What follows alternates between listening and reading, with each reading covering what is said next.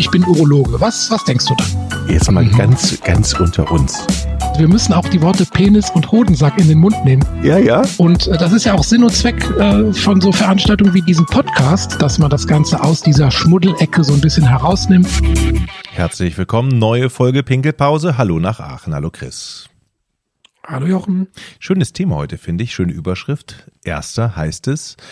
Und es geht heute um den vorzeitigen Samenerguss. Ist doch mhm. richtig, ne? Mhm. Ja. Genau.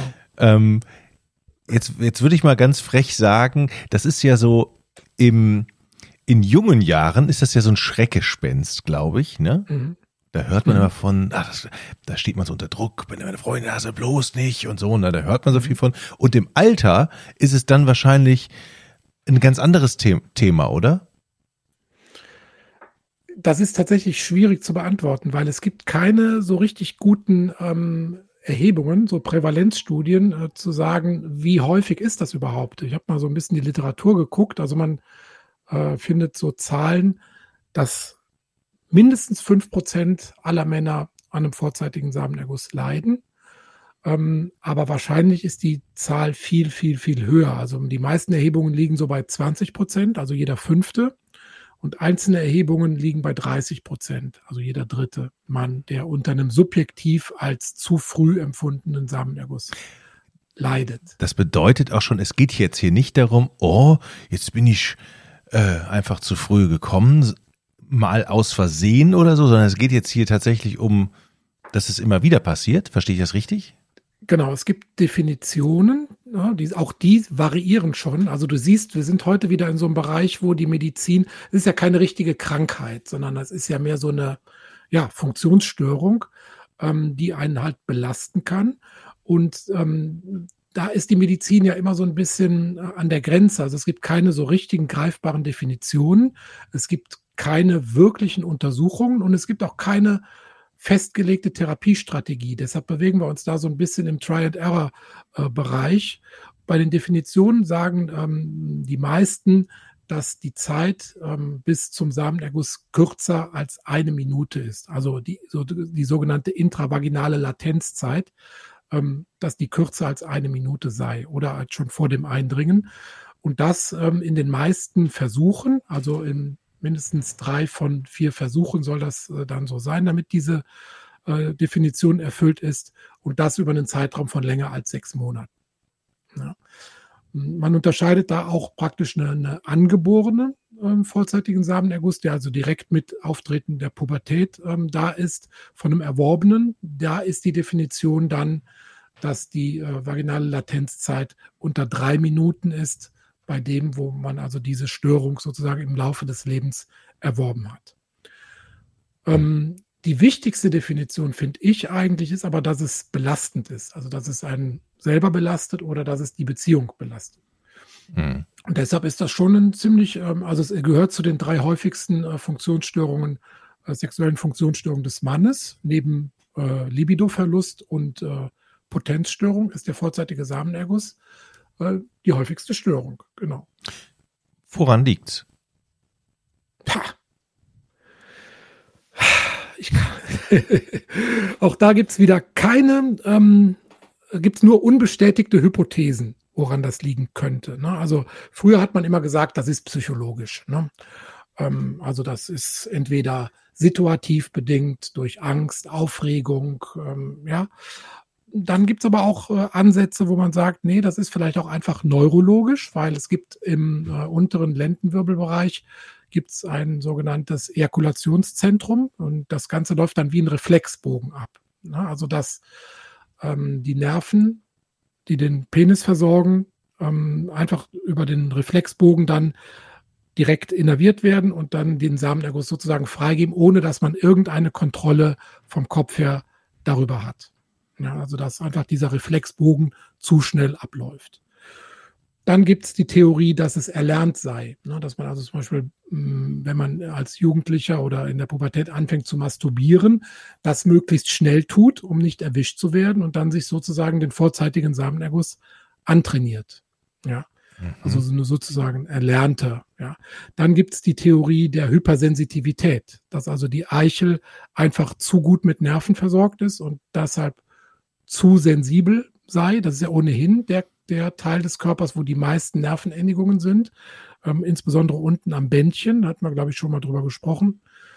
Und ähm, da gibt es die Theorie, dass dieser Bereich einfach zu sensibel, hypersensitiv ist und dadurch dann hm, dieser Ejakulationsreflex zu schnell ausgelöst wird. Dann gibt es die Theorie, ähm, dass der, der Pudendusnerv ne, ähm, vom Kopf her, dass der im Kopf, äh, in der Hirnrinde zu stark repräsentiert ist. Ne? Ich weiß nicht, ob du schon mal diesen, ähm, diese Darstellung gesehen hast, welche Hirnareale oder welche Körperareale im Hirn wie repräsentiert sind. Und da ist halt die Theorie, dass der, der Nerv, der Pudendusnerv, ähm, einfach im Gehirn ein zu großes Gehirnareal belegt ja, und dann äh, überrepräsentiert ist. Dann gibt es noch Theorien, dass das Ganze hormonell bedingt sei oder dass es am Serotoninhaushalt liegt. Ne? Denn äh, man hat festgestellt, dass Medikamente, die den Serotoninhaushalt beeinflussen, das sind meistens Antidepressiva, dass die den Samenerguss ähm, verzögern können. Ja? Mhm. Das heißt also, dass man eventuell einen Serotoninmangel hat oder eine fehlende Serotoninwirkung und das eine mögliche Ursache für einen vorzeitigen Samenerguss sei. Wenn man jetzt Antidepressiva gibt und damit den Serotoninspiegel im Zellspalt zwischen den Zellen erhöht, kann man damit den Samenerguss ähm, hinauszögern. Ähm, wie passiert eigentlich ein Samenerguss? Also was, was braucht es eigentlich dafür? Hm. Ja, im Prinzip braucht es alles erstmal das, was wir schon häufiger besprochen haben, um eine Erektion auszulösen. Ja, und ähm, dann muss äh, halt auf neurobiologischer Ebene müssen die, äh, die hormonellen Voraussetzungen gegeben sein und der Nervenbogen muss intakt sein. Also die Vermittl Übermittlung der, der sensiblen Fasern zum unteren Rückenmark und dann der auslösenden Fasern zurück zum Penis. Aber, aber wann löst es aus? Ich meine, wir, wir haben, wir, wir können uns jetzt alle mal Sex vorstellen. Mhm. So. Aber mhm. wann ist denn dann der Punkt, wo man weiß, okay, jetzt passiert es? Also was mhm. spielen da für Prozesse eine Rolle? Mhm. Das ist eine sehr gute Frage, weil das ist nicht erforscht. Und da, wie gesagt, da spielen so viele Faktoren mit, dass man das nicht eindeutig beantworten kann. Aber mhm. es gibt auf jeden Fall so eine Art Schwelle, wo dann dieser Reflex abläuft und dann nicht mehr zu bremsen ist. Und diese Schwelle, die kann halt unterschiedlich hoch sein. Und da gibt es halt Theorien. Ist dann der Input vom Penis äh, durch die Hypersensibilität zu groß? Mhm. Oder ist dieser Reflexbogen zu schnell? Oder sind die Botenstoffe schuld daran? Ähm, ja, oder ist es die Kontrolle vom Gehirn? Ist es äh, das Ungleichgewicht zwischen Sympathikus, Parasympathikus, also situativ bedingt, Aufregung? Ist es eine neue Partnerschaft, eine lang bestehende Partnerschaft? Ähm, ich kann dir das nicht beantworten, was jetzt genau da die Ursachen sind. Aber der Kopf spielt natürlich wahrscheinlich eine große Rolle. Also mutmaße ich jetzt mal. Der Kopf spielt eine große Rolle, aber ähm, ich glaube nicht die, nicht die einzige Rolle. Ne? Man hat früher immer gesagt, das ist ein rein psychologisches Phänomen. Mhm. Ich glaube, davon ist man weitgehend abgerückt. Dass der Kopf eine Rolle spielt, ist, glaube ich, unbestritten. Ähm, aber es ist, sind, glaube ich, auch tatsächlich einfach biologische ähm, Abläufe, ähm, die halt bei dem einen oder anderen ja etwas schneller ablaufen, ähm, als das normal ist. Aber Fakt ist, wenn man ähm, darunter leidet, dann leidet man. Und dann ist das auch ein Problem. Was macht ihr Ärzte denn mit einem dann? Also was, wie könnt ihr helfen? Ja. Aber vielleicht erst nochmal zu dem Leidensdruck. Also das mhm. ist wirklich was, eine der subjektivsten ähm, Befindlichkeitsstörungen, die wir überhaupt als Urologen behandeln, weil mhm. ähm, es kann ja zum Beispiel sein, dass äh, eine Partnerin oder ein Partner, der üblicherweise, sagen wir mal, äh, gewohnt ist, 30 Minuten ähm, verwöhnt zu werden und dann äh, jetzt mit einem neuen Partner dann nur 15 oder 20 Minuten, nur in Anführungszeichen, mhm. der empfindet das dann vielleicht schon subjektiv als zu kurz. Mhm. Ähm, aber der normale Geschlechtsakt, da haben wir auch schon mal drüber Stimmt, gesprochen. Stimmt, die Zeit, ne? Ja. Genau. Äh, da wurden ja große Erhebungen gemacht, ich glaube in fünf Ländern und äh, da sind es ja nur fünf, fünfeinhalb Minuten ist ja nur der Durchschnittswert überhaupt. Mhm. Ja. Und das ist ja auch schon mal, das muss man sich auch immer vergegenwärtigen. Das wird von den Männern als subjektiv wesentlich länger empfunden, mhm. ähm, als es denn tatsächlich ist. Das heißt also, da ist schon eine Riesendiskrepanz zwischen der tatsächlichen Zeit und der subjektiv wahrgenommenen Zeit. Ja. Und dann kommt natürlich immer noch der Partner ins Spiel. Ähm, da kann das tatsächlich zu großen äh, Schieflagen kommen. Deshalb ist auch dieses offene Partnergespräch eigentlich immer der erste und äh, wichtigste Punkt, ähm, bei, wenn man dieses Problem angeht. Deshalb ist es auch immer eigentlich ganz gut, ähm, wenn beide ähm, mit in die Sprechstunde kommen, ne, damit man das äh, Problem dann da auch besprechen kann. Und wir überweisen auch durchaus häufiger dann zu äh, Verhaltenstherapie, Psychotherapie, äh, Paartherapie, ne, dass man das auch von der Seite angeht. Aber da bin ich tatsächlich nicht versiert. Ähm, interessant ist zum Beispiel auch, es gibt zwei große Leitlinien zu diesem Thema. Und die eine Leitlinie, die ist von der amerikanischen urologischen Gesellschaft geschrieben und die bezieht sich fast nur auf Medikamente. mhm. Ja, da wird also einfach dieses Problem mit Medikamenten behandelt. Fertig. Und dann gibt es noch eine Leitlinie von der ISSM, das ist die International äh, Society of Sexual Medicine. Und ähm, die legen einen ganz großen Schwerpunkt eben auf die psychologische Seite. Also Paartherapie, ähm, Verhaltenstherapie. Und dazwischen gibt es dann auch noch einen Graubereich. Es gibt ja noch andere Verfahren, wie rein mechanische Techniken, die allgemein empfohlen werden. Also zum Beispiel so eine Start-Stopp-Technik, dass man also versucht, den Samenerguss äh, sozusagen frühzeitig äh, zu erkennen und dann einfach aufzuhören und dann eine Beruhigungsphase sozusagen einzulegen. Ähm, das ist das sogenannte Etching, also immer ähm, bis kurz vor dem Orgasmus sozusagen eine Stimulation zu betreiben und dann aber eine, eine Pause einzulegen. Das ist die sogenannte Start-Stopp-Technik. Das kann man dann noch mit dem sogenannten Squeeze verbinden. Da wird also unterhalb der Eichel im Harnröhrenbereich wird dann äh, die Harnröhre sozusagen eingedrückt und dieses Manöver soll angeblich den Ejakulationsreflex ähm, wieder unterbinden. Keine Ahnung. Man sieht da immer nur irgendwelche Tutorials oder ähm, Bilder und diese Empfehlung dazu. Ich kann ehrlich gesagt nicht berichten, ob diese Technik, ähm, wie viel die so bringt, weil da gibt es auch keine, keine Studien zu. Gab es viele Menschen, die zu dir in die Praxis kamen früher, die gesagt haben, Herr Doktor, haben Sie mal eine Technik, haben Sie Medikamente? Ich habe ein Problem. Ähm, es ist meistens so, dass das Männer waren, die im Rahmen der Vorsorge bei mir waren und die dann, so wie bei der Potenzstörung auch, im Nebensatz gesagt haben, ach übrigens, dieses Problem würde ich auch mal gerne besprechen. Dass jetzt Männer deswegen einen Termin beim Urologen machen, ist leider äh, selten. Und das ist auch, glaube ich, tatsächlich ein Problem. Ähm, da ist die urologische Praxis auch nicht so wirklich für gemacht, weil erstens Fragen der Diskretion. Meistens hat man ja die Praxis an seinem Wohnort. Dann kennt man oft die äh, Angestellten, man kennt im Wartezimmer Leute und dann redet man ja, warum bist du denn hier und so weiter. Das ist schon mal ein Punkt. Und zweiter Faktor ist die Zeit. Ne? Ich habe ja eben schon gesagt, es ist so multifaktoriell möglicherweise, dass man eigentlich schon ein relativ ausgiebiges Gespräch braucht, um überhaupt die Ursachen so ein bisschen auseinander zu klamüsern. Und dann bei der Therapie gibt es auch kein festes Schema. Also das, was ich eben so angedeutet habe, was es gibt, da ist nicht festgelegt, okay, wir machen das jetzt in dieser, in diesem ähm, Algorithmus. Da gibt es jetzt irgendwie so eine, Abfolge von Therapien, die sich vielleicht steigern oder kombinieren. Ähm, da gibt es nicht wirklich Daten, wo man sagt, okay, man muss das mit dem kombinieren, wenn diese Ursache vorliegen könnte und so weiter. Also es ist wirklich so ein bisschen Fischen im Trüben. Zum Glück gibt es heute gut, heutzutage gute Medikamente, besprechen wir gleich noch. Aber mein Eindruck ist, in der urologischen Praxis sind Patienten, die jetzt speziell deshalb den äh, Arzt aufsuchen, nicht so ganz gut aufgehoben.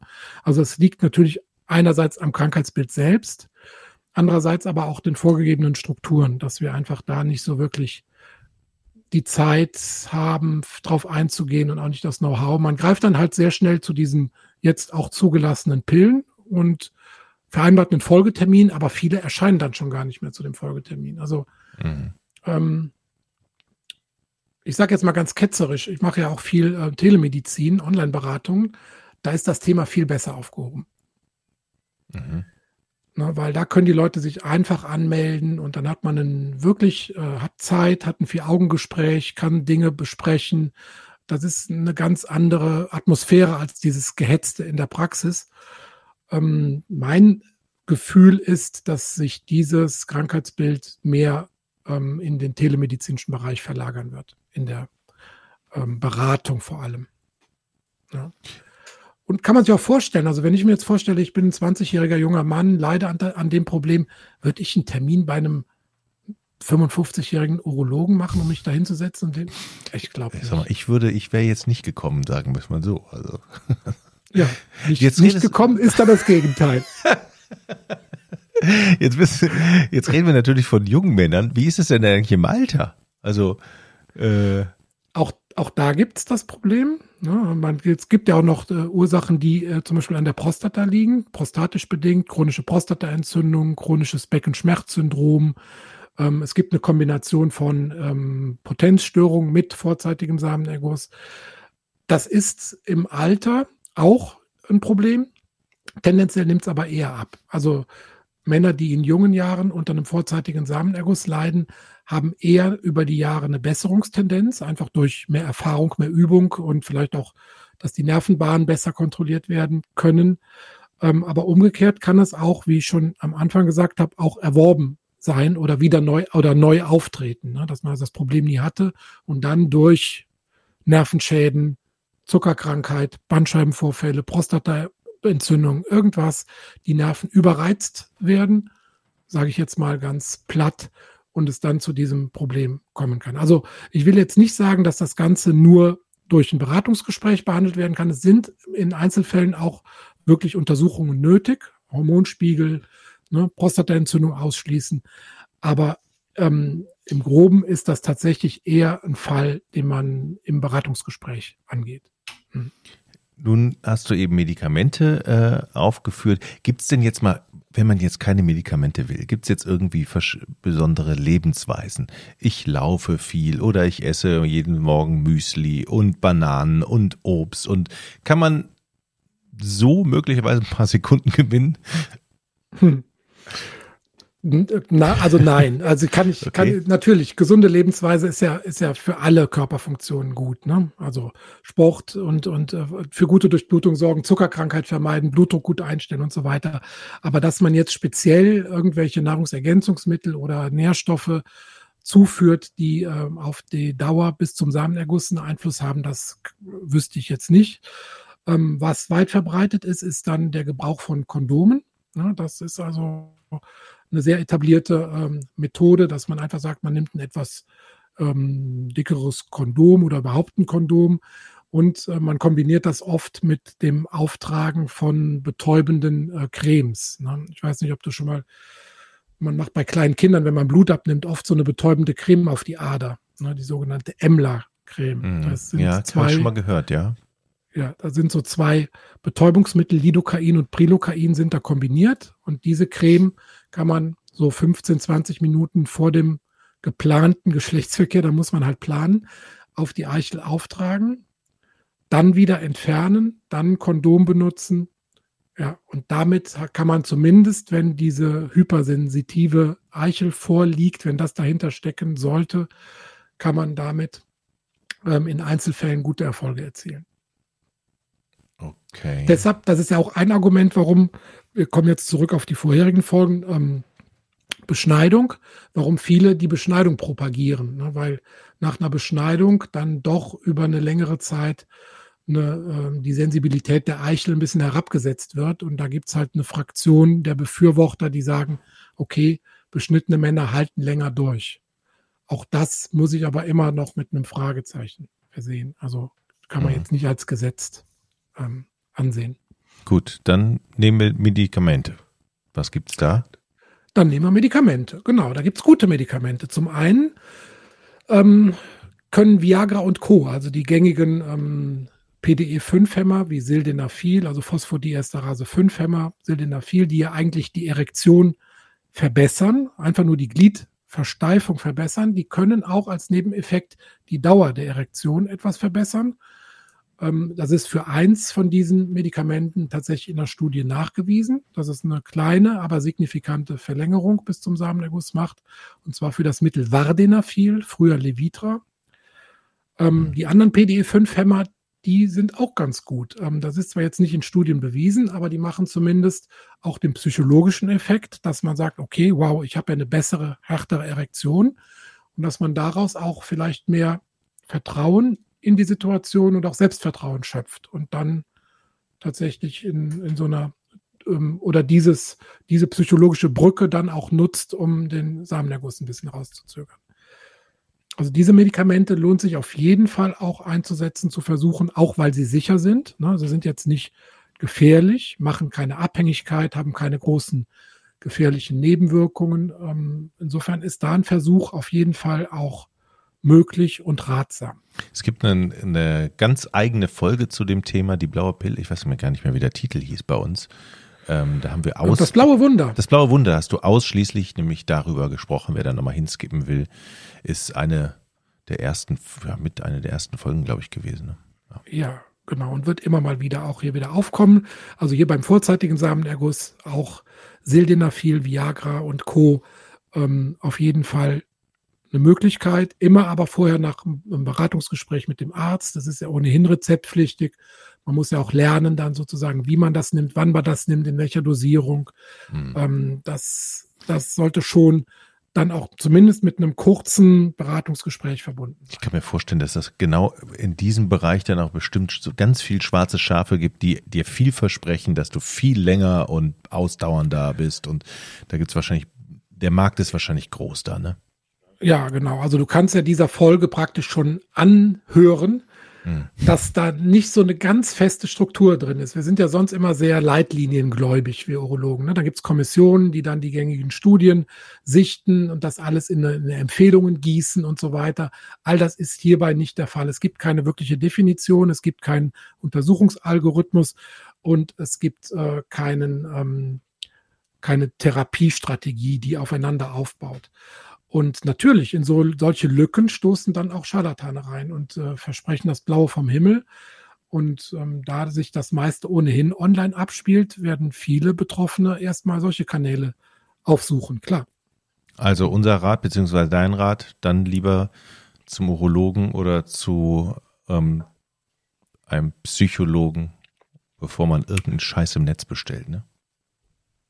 Genau, oder halt sich online bei einer seriösen, ähm, gibt es ja mittlerweile äh, Arztpraxen online, wo man mit dem Arzt persönlich spricht und, und da auch ein Rezept dann möglich ist. Also das geht ja mittlerweile und ist ja auch legitim, ist ja zugelassen. Ne? Also da kann ich nur ermuntern, äh, da auch die, die Hemmschwelle zu überwinden und dann einfach sich den nötigen Rat zu suchen. Ähm, ja, da muss ich aber am Schluss jetzt noch ein Medikament erwähnen, was wirklich dafür zugelassen ist. Also was praktisch die Zulassung nur für diese Befindlichkeitsstörung hat. Und das ist das Medikament Priligi oder Priligy äh, mit dem Wirkstoff Dapoxetin. Und das ist ein Medikament, das ist eigentlich aus der Gruppe der Antidepressiva, aber es ist dann für die Einmalgabe gedacht. Also dass man es auch etwa eine Stunde vor dem geplanten Geschlechtsverkehr einnimmt und das wirkt aber wie ein normales Antidepressivum, also ein Serotonin-Wiederaufnahmehemmer. Dadurch wird Serotonin im ähm, Nervenüber, äh, Nervenzwischenspalt ähm, erhöht. Und ähm, Dapoxetin ist aber das Einzige, was für die Einmalgabe zugelassen ist. Was viele Kollegen auch machen, insbesondere in Amerika, dass man andere Antidepressiva als Dauermedikation gibt. Das steht sogar in den Leitlinien drin. Ähm, das ist aber alles off-label. Also es ist jetzt nicht, die Medikamente sind nicht für den vorzeitigen Samenerguss zugelassen. Und Antidepressiva in der Dauermedikation haben natürlich auch mögliche Nebenwirkungen. Ja. Insofern habe ich da keine Erfahrung mit. Ich habe Erfahrung mit dem Priligy, mit der Einmalgabe. Das wirkt gut, kann auch Nebenwirkungen machen, so Schwindel, Kopfschmerzen, Unwohlsein, Magenprobleme. Ähm, das kann es auch machen, aber es ist ein gut wirksames Medikament. Man kann das sogar mit den Viagra und Co. kombinieren. Also man kann da tatsächlich mittlerweile ziemlich tief in die Medikamentenkiste äh, reingreifen. Das vielleicht dann noch kombiniert mit diesen mechanischen Techniken oder einem Kondom. kann es schon sein, dass man jetzt ohne, dass man ein paar Therapeuten oder so aufsuchen muss, schon für sich eine Lösung findet. Wenn das aber alles nicht funktioniert, dann empfehlen wir schon dem Paar, wenn es belastend ist, da sich Hilfe zu suchen. Und wenn man sechs Minuten durchhält, dann muss man sich immer sagen, das ist mehr als der Durchschnitt. Ja, genau. Ne? Ja. ja. wir alten Herren, wir lachen darüber, aber äh, ja, ja. wir haben so viel erlebt, Chris. Ja, ach Gott. Ja. Wo du jetzt beim Alter, jetzt, wo du jetzt beim Alter bist, aber wird, also wenn man früher länger kann, wird das im zunehmenden Alter weniger dann? Kann also, man so pauschal nicht sagen, aber es kann in beide Richtungen gehen. Wir machen auch noch eine Folge zu dem verzögerten Samenerguss. Der Ejaculatio retarda. Das mhm. gibt's auch. Da höre ich aber, da höre ich nicht dann genannt genau mal hin, ja. Nicht kommen können, wird, wird die heißen. Oder so ähnlich. Schauen wir mal. Ja, nicht, dass man das so lange verzögert, dass dann die Frau, die Frau völlig oder der wer auch immer völlig erschöpft da liegt und dann, ja. die, dann dich bei der Telemedizin anruft, mein Mann. Der, mein Mann, Mann, der ja, kann einfach jetzt, zu lang. Jetzt, ja. Gut. Wir gucken mal. Es ist, aber, ist aber mindestens genauso schwierig, das Thema, wie das heutige Thema. Aber ich kann vielleicht nur einfach zusammenfassen ähm, für die Betroffenen. Erstens, es ist eine häufige Störung, also es ist nicht selten, sondern häufig, häufig, sehr häufig ähm, sogar in Südamerika, wo ja die Latin Lover angeblich wohnen, am weitesten verbreitet, wie man so hört. Aha. Aber mhm. mhm. ja, ähm, das ist die erste Botschaft und die zweite Botschaft, äh, lasst euch beraten, es gibt Möglichkeiten. Man muss vielleicht so ein bisschen ausprobieren, was äh, bei einem selbst so am besten wirkt, aber ähm, man kann das Problem angehen. Das ist doch ein schöner Schlusssatz. Danke, Chris. Danke, Jochen. Tschüss. Mach's gut. Ich bin Urologe. Was, was denkst du da? Jetzt mal mhm. ganz, ganz unter uns. Wir müssen auch die Worte Penis und Hodensack in den Mund nehmen. Ja, ja. Und äh, das ist ja auch Sinn und Zweck äh, von so Veranstaltungen wie diesem Podcast, dass man das Ganze aus dieser Schmuddelecke so ein bisschen herausnimmt.